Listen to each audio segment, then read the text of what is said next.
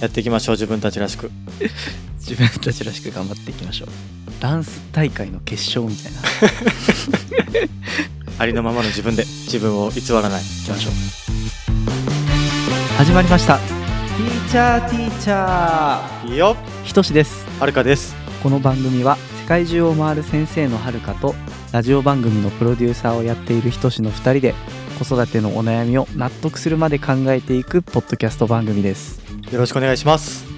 よーし来たねこのテーマついにこのテーマやっていきましょうはい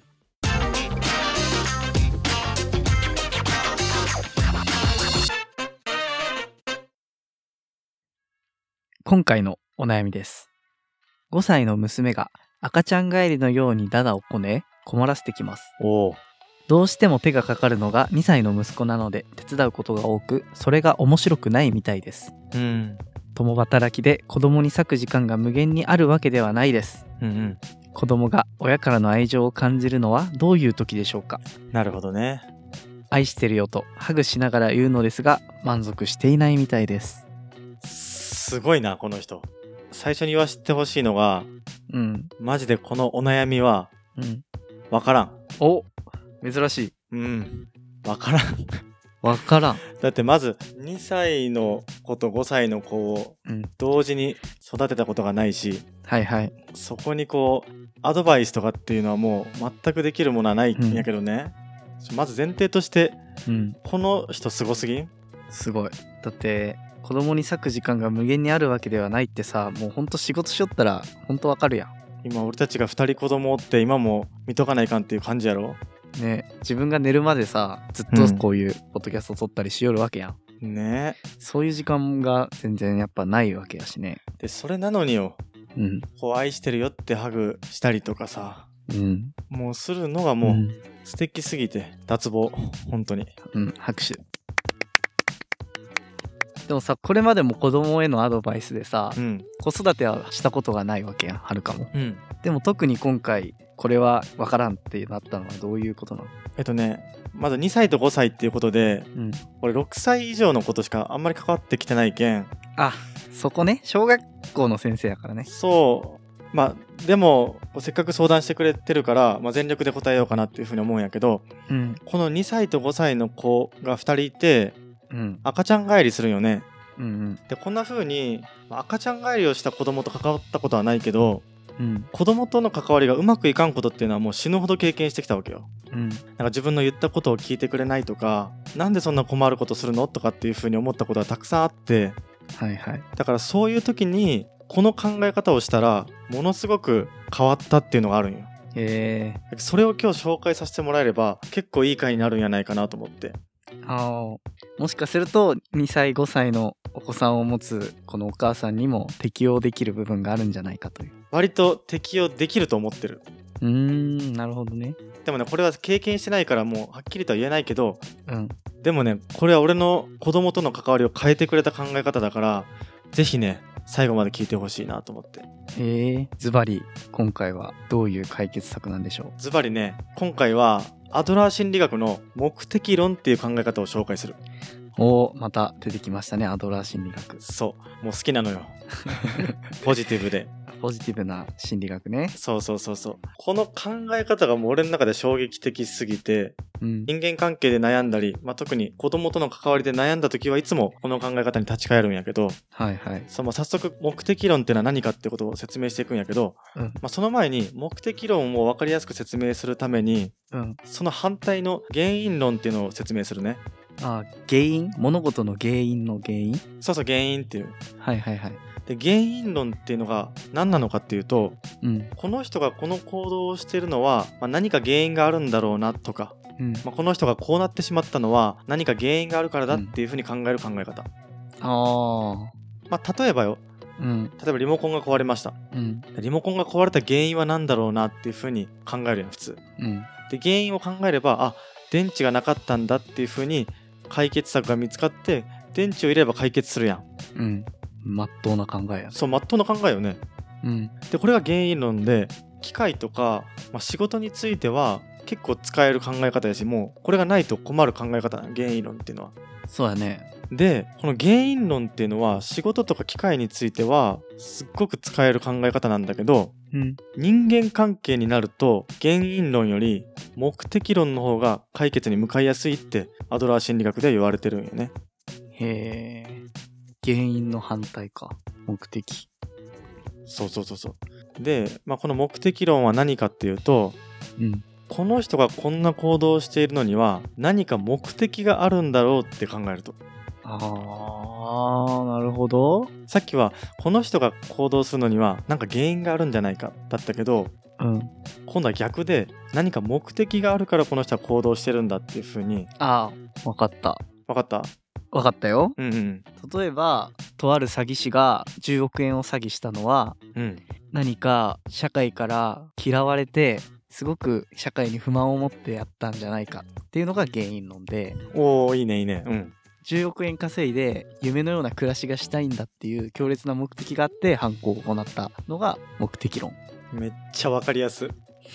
よしさすがやねいいの出てきた いいなあやっぱあれやね例える力あるねいや来た来た来た来 たコンプリメントが来たいかんなんかコンプリメントしづらいわもう人し にそうそれでそんな感じで人は何か問題があった時にうん原因を探ろうとするけどうんいや本当はそうじゃなくて目的があるんだって考えた方がこれ解決に向かいやすいねうん例えば子供で言うとどんな感じえっ、と例えば子供がいたずらしてきますってうんもう何回も何回も物を落としますとわざとうんでもなんで物を落とすのってうんなんでそんな嫌なことばっかりするのって言った時に原因を考えるとうんあもしかしたらこう私のこと嫌いなんじゃないのとかうんもしかしたら何か心に闇を抱えてるんじゃないのとかうんうんなんか悲しい思いしてるんじゃないのとかって考えるのが原因論なんよはいはいでこれを原因考えるのはまあ大事なんだけどもう気づいたと思うけど原因を考えてもね解決法が思い浮かばんのよあーあなんか嫌なことあったのかなでなんかこっちが落ち込んでくるだんだん確かにあ先生のこと嫌いなのかなとかなんか嫌な思いさせてるんだなとかなんか悲観的になっていくんよどんどんはいはいはいでこっちがきつくなるこれはうんだけど目的論で考えるとうんあこの子は今注目してほしいんだな私に関わってほしいんだなっていう目的を考えると解決法が思い浮かんでくるわけよはいはいはい例えば、まあ、先生に子供がちょっかいかけてくる場合ってあるよねうんこの時にちょっかいかけてきましたうんでそれは関わってもらう目的よねうんでその時に関わってあげるじゃん例えば叱ったりとか笑わしたりとかうんしてあげると子供はこうやってちょっかいを出したりいたずらをすればうん構ってもらえるって学習してしまうんよはだからそうじゃなくてあうん子供が普通に過ごしてる時にうんすっごい関心を寄せてあげるはいはい例えば子供がテレビ見てる時に「何見てんの?」ってうん「それが好きなんだね」とか「そのアニメのどんなキャラクターが好きなの?」とか「何が面白いの?」とかって言って、うんまあ、そんな風に子供が普通に過ごしてる時にめっちゃ注目してあげるめっちゃ関わってあげるはいはいはいこんな風にして目的を果たしてあげることで子供の問題行動が減ってきますよっていうのがうんこの目的論の考え方ないじゃあそれで言うと今回の赤ちゃん帰りっていうお悩みでお姉ちゃんに何か原因があるんじゃなくてお姉ちゃんの目的が何なのかを考えるってことよねそうだから今回の赤ちゃん帰りの例でいくと、うんまあ、原因論で考えた場合は弟に時間を取られて寂しいのかなって考えたりするよね確かにてかそれが自然かもね普通に考えちゃいそうそうやっててかもうこのお母さんはこの原因は分かってるよだって言ってたよねさっき弟に時間を取られて寂しいのかなってああそうやねでもちろん原因考えるのすごく重要なんだけどこの原因を考えても今のところどうしたらいいのか分かってない状況よねうん目的は何かなって考えてみると多分この赤ちゃん帰りはもっと注目してもらうためかなとかうんでさらにはもっと弟がいない2人だけの時間が欲しいんじゃないかなとかっていうふうに考えると解決策が見えてくるよねああ確かにそういう時間を作るとかいうことになるもんねそうそうそう俺一つ具体的な解決策を考えたから聞いてほしいんだけどうんえっとねこれはちょっと俺の母がしてたことえ娘さん用にうん専用の時間を作るえうんでどういうことかっていうとうん娘さん専用の時間を使って弟がいない時間にこれの母がやってたのは、うん俺の妹と一緒によくね女子会とか行ってパフェに行ったりしてたんよええこの時間が、まあ、兄ちゃんとしてはあパフェに行くんだぐらいだったんだよねうんだけど妹すごい嬉しそうだったんよ、うんまあ、もちろんパフェに行くことも楽しかったんだろうけどなんかねこう2人で行って女の子同士で話をしてうんこういう時間を作るっていうのがなんかすごく子供の心を満たすんじゃないかなっていうふうに思ったんよなるほどでちょっと調べてみたらうんやっぱりこういう2人きりでゆっくり過ごす時間っていうのがうん子供の自尊感情とか自己肯定感とかを高めてくれるらしいんよ。えー、なるほど例えば娘の目的が他に考えられるとしたらどんなのとかはなんとなくあったりするのかなこれはねもうその子の状況を見てないからもう想像でしか言えてないんよね。うんだから今回はもう俺の中頭の中でイメージをしてうんお母さんが言ってたじゃん弟に時間を取られて寂しいのかなっていう風にうんうんうんうんだからつまりその裏を返すともっと自分との時間だけを確保してほしいっていう目的があるんじゃないかなと思ったんよ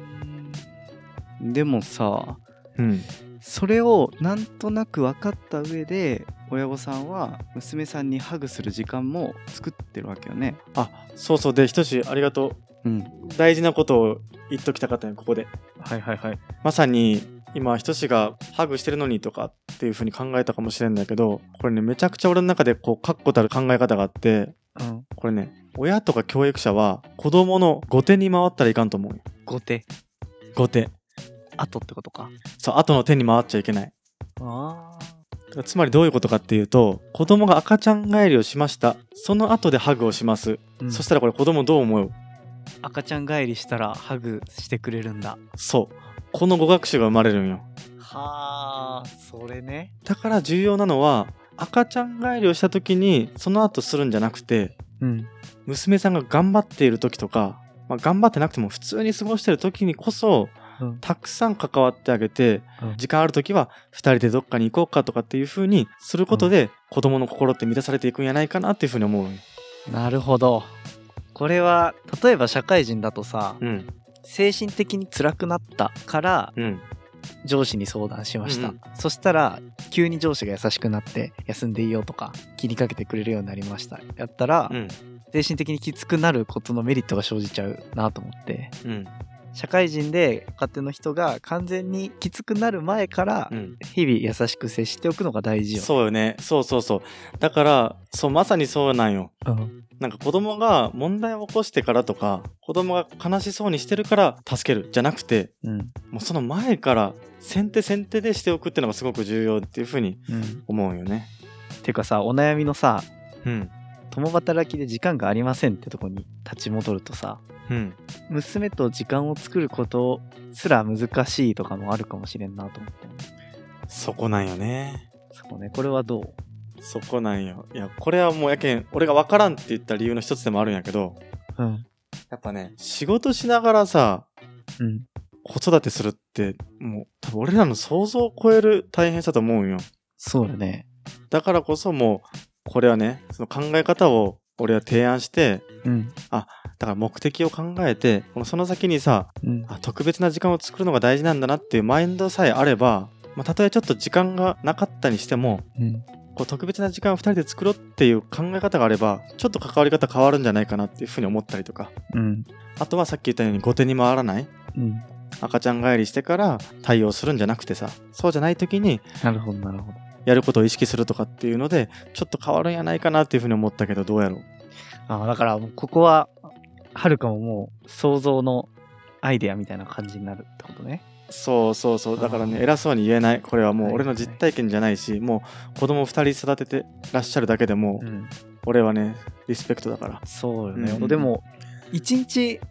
5分とかでもねいいってことよねそうねあの不登校の問題もそうやったけどそうやったよね1日3分でいいって言ってたもんねそうだね言ってたよねはるかが言ったような目的論で考えてアクションを起こそうってして時にうん3分とか5分でいいなら、なんとかひねり出して見れないものかなって思ったりはしたけどうんこれはもう実際共働きで働いてる方々の意見も聞きたいね。ね聞きたいこれはうん、ねでもその時間がない中でも多分この方はさ本気で娘さんのことを思って悩んであるじゃん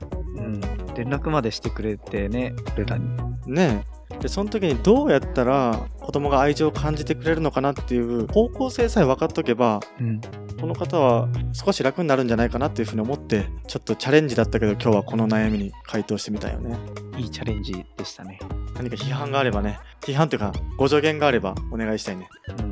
ん、お願いしたいうんぜひじゃあ今日はそんなところですかはいこれさアドラー心理学ってさ、うん膨大にあるものなんアドラー心理学はねもうまだまうだん語りきれなくてあそーはいうまだまだ語りたいけどでもちょっとずつじゃないとは情報量が多いと聞くのきついかなと思ってちょっとずつい、うん、なるほどね出していければなと思って今まで出てきたのだと酔い出しとうんとおーなんだっけえっとあれか論理的結末そうそうそうそうと今回目的論うんで目的論とかはさ結構あの嫌われる勇気とかはいはいはい自己啓発の本でもね、うんあったから馴染み深い人もいると思うけどうんこれをね教育とか子育てに活用するとこんな感じかなっていうふうに思ってなるほどうんいやー面白かったですいやよかったよかっじゃあ今日はこんなところでたうん最後までお聞きいただきありがとうございましたありがとうございました。なんかツイッターでやってくれてるらしいね。あツイッターでちょいちょいコメントいただいてるねめっちゃ嬉しいね。ありがたい。嬉しいねあそれとですねうん。実はね最近インスタのストーリーでこのポッドキャストの編集メンバーを募集しましてうん。なんとかなりの方がご連絡をくれてありがたい、本当にも。ありがたいねちょっと皆さんにねお返事をしてどういう形になるかわかんないけどこのポッドキャストの編集とかもしかしたら編集以外のところでご協力していただくことになるかもしれないううん。なんか嬉しいね。嬉しいこのこう仲間がどんどん増えていく感じがして、感じね嬉しいねそう、めっちゃ嬉しい。これでどんどんこう教育についてね、あ熱く語る仲間が増えていく気がするねあ。そうね頑張っていきましょう行きましょでは皆さんさようならう。ありがとうございました。さよなら。じゃあねバイバーイ。